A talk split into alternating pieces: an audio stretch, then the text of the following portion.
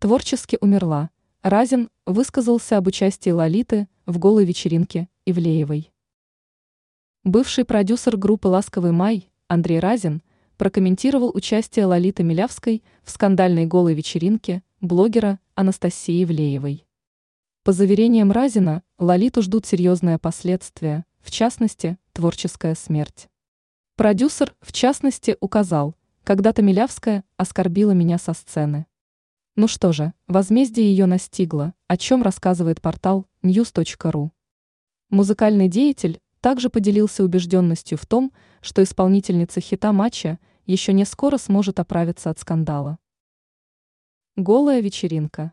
На противоречивом мероприятии, организованном Анастасией Ивлеевой, присутствовали российские звезды первой величины.